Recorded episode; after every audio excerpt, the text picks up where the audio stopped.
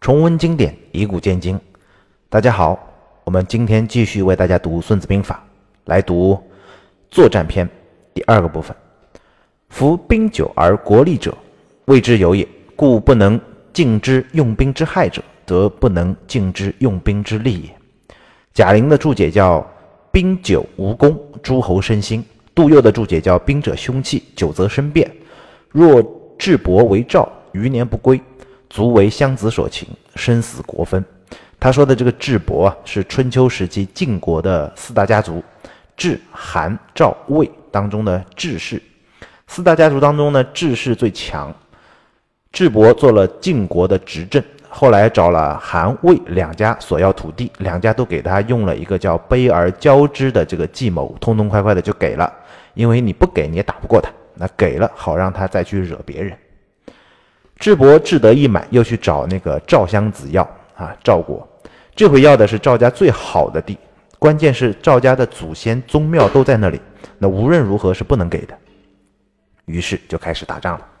智伯裹挟着韩魏两家一起伐赵，许诺啊灭了赵氏，分土地给他们。这一仗打了三年，赵家支持不住了。这个时候呢，就派使者找到了韩魏两家，他说：“智伯是怎么回事？你们也都知道。”哪里会分土地给你嘛？只不过是各个击破罢了。那不如我们三家联手灭了智氏，分了他们家的土地。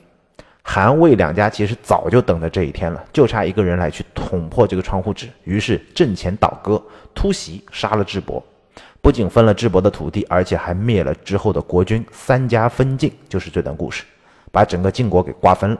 后来的战国七雄里面，韩赵魏就占了三国。智伯也算是一个文武全才的人，而且作为晋国的执政，他的政治经济实力其实远远超过其他三家。攻打赵氏，如果能够等待时机，周密准备，一鼓作气，三家很有可能被他一鼓作气就全部拿下，晋国很有可能就变成了治国，没有后来的三家分晋的韩赵魏了。但是夜长梦多啊，兵久必生嘛，反为三家所害。赵襄子对于智伯是刻骨的仇恨，把他的头。还做成了漆器啊，上了漆，做了酒，做了这个这个酒壶，每天都端着喝酒才解恨，这就是智伯的下场。故不尽之用兵之害者，则不能尽之用兵之利。李全的注解叫“利害相依所生，先知其害，然后知其利”，也就是不完全了解用兵有害方面的人，就不能完全了解用兵有利的这些方面。李嘉诚说的这句话叫做。做任何事情，先要考虑失败会怎样。经营和打仗其实一个样，都是九死一生的事儿。其实比打仗的胜算还要低，因为打仗就是双方嘛，不是你胜就是我胜。经营是你不知道在跟谁打，任何的事情都有可能发生。我们不要一脸无辜啊，怎么会这样？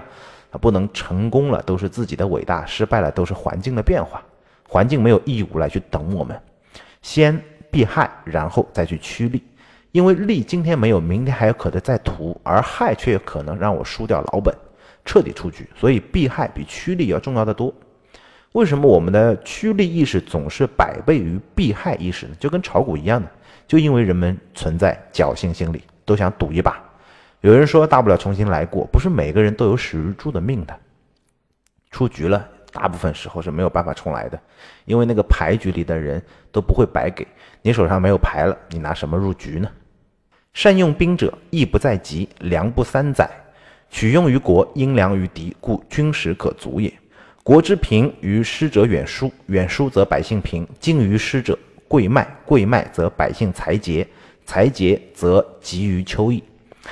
意思和大家来做一个解释：善用兵者，义不在急，粮不三载的意思就是一次征兵就要解决问题，不要打仗打了一半人没了，然后再回国征兵。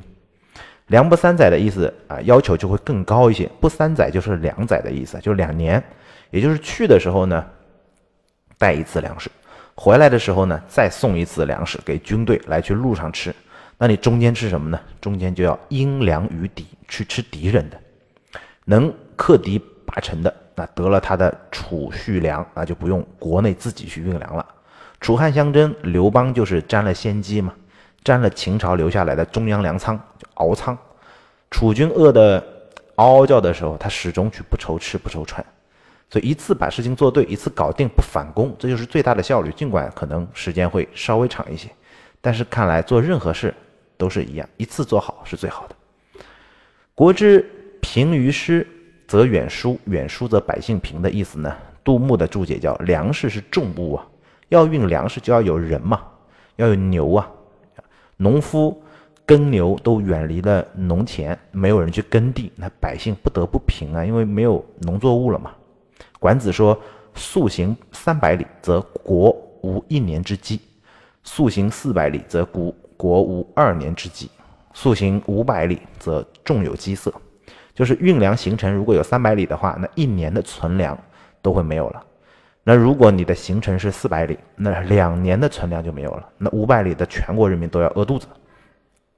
所以诸葛亮北伐，他得转三年，每次攒三年啊去北伐一次。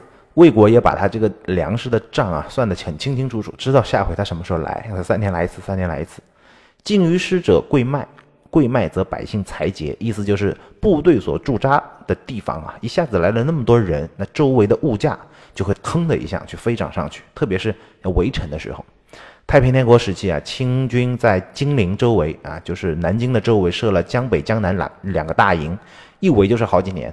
那个周围的茶楼、酒肆、烟馆、妓院繁荣的不得了，啊，物价飞涨，周围的老百姓也只能跟着忍受这么高的物价，他们的钱就不够用了。财竭则急于秋意，秋意是春秋时期鲁成公所定的一个制度，叫做秋甲制。张玉注解叫“国用急迫，乃使秋出佃赋”，相当于税收翻了四倍。这个账怎么算呢？古代的征兵制度是这样。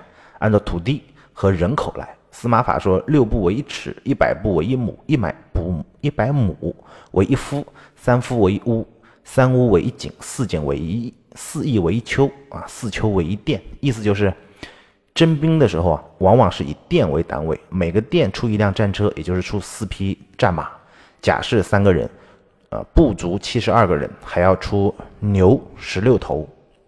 这样我们可以算出那个国家的规模和兵力的规模。前面我们所说叫千乘之国是有一千辆战车、七万五千人的一个部队。按照征兵制度可以算出来的，它的地盘啊是一千店，也就是相当于有一千个镇子啊这样大的一个国家的规模。鲁成功干了一个什么事儿呢？他一继位就推出了一个叫丘甲制度，还是一辆战车、四匹战马、甲士三千呃三人。七十二步兵，十六头牛，但是它不是一个店出，而是为一个丘出，四个丘才为一店，就相当于等等于赋税翻了四倍，所以大家说他乱来啊，非把国家给整垮了不可。孙子兵法反复都在算这些数学上的账，就是强调战争很贵，打仗很费钱，人很贵，马很贵，牛很贵，粮很贵，战争成本很高，不要轻易去打仗。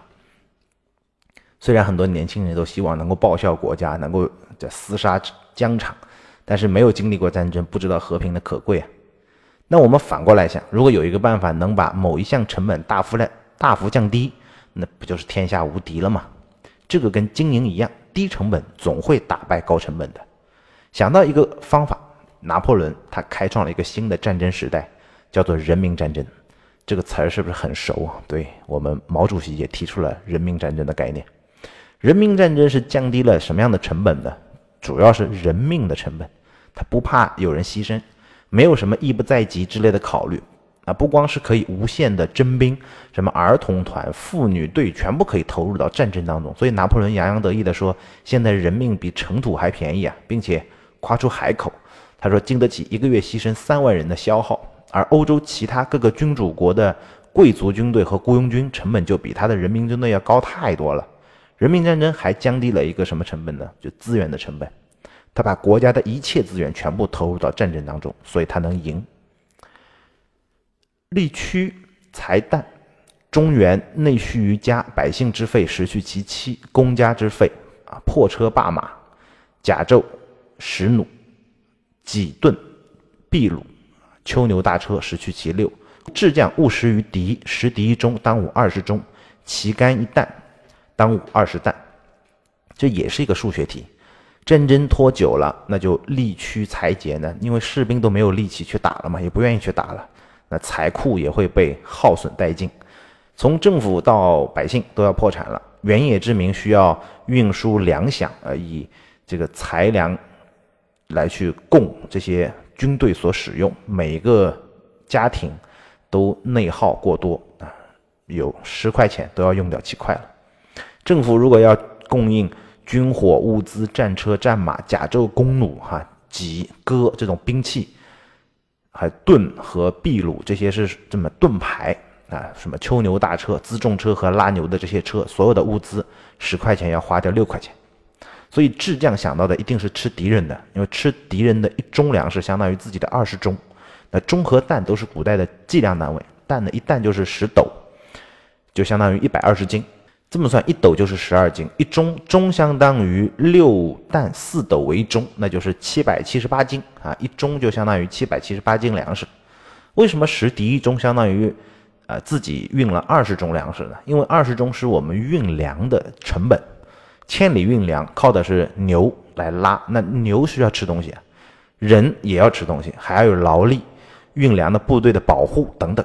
所以出发的时候两万一千钟粮食，运粮部队去的路上就要吃掉一万三千钟，到了前线交割一千钟，然后呢再带七千钟回来，路上吃，不然你就饿死在半路上了。这就是一笔账，所以成本极高，人要吃，牛马也要吃，运粮的牛马也得。拖着自己路上来回来吃的那些草料，就是秸秆嘛，秸就是豆秆。曹植有一个诗嘛，叫“煮豆燃豆萁”，哎，就是那个萁。这些都是牛马吃的草料，那就相当于十敌一担，相当于自己的二十担。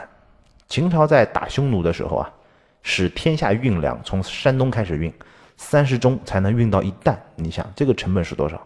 这个成本是两百倍的成本啊！因为运粮靠的是人力。还有畜力，牲畜的力量，效率低，时间长。汉武帝通西南夷，数万人运粮，也就是十几钟才能运上去一担，要有一百多倍的成本。所以孙子说二十倍啊，那还是春秋时期国家之间打仗都是平地，都在已开发地区。后来打匈奴，去打西南夷，然后就翻山越岭，不毛之地，这些运粮成本就更高了。日本侵略中国的时候也是一样，他是想先拿下东北，再拿下江江浙，就获得了给养的基地啊，有粮食。如果在华的这些日军全部要从日本运粮运物资，那他就支持不下去。所以中国就坚决不投降，拖住他，也使得中国成为四大战胜国之一嘛，就是那样硬拖着他，让他进入到持久战当中，就不利于日本的侵略中国了。成吉思汗征服世界也是一样，在粮食上的成本啊也是关键。游牧民族啊，在草原上他就赶着牛羊去走，每天羊奶、牛奶、羊肉、牛肉，牛羊一边走一边生大这个小牛、小羊，所以他的部队一开拔就不需要后方来运输，到了前线打下城池就吃敌人的，这是他的战边能够挥那么远的一个关键要素，就是能解决粮食问题。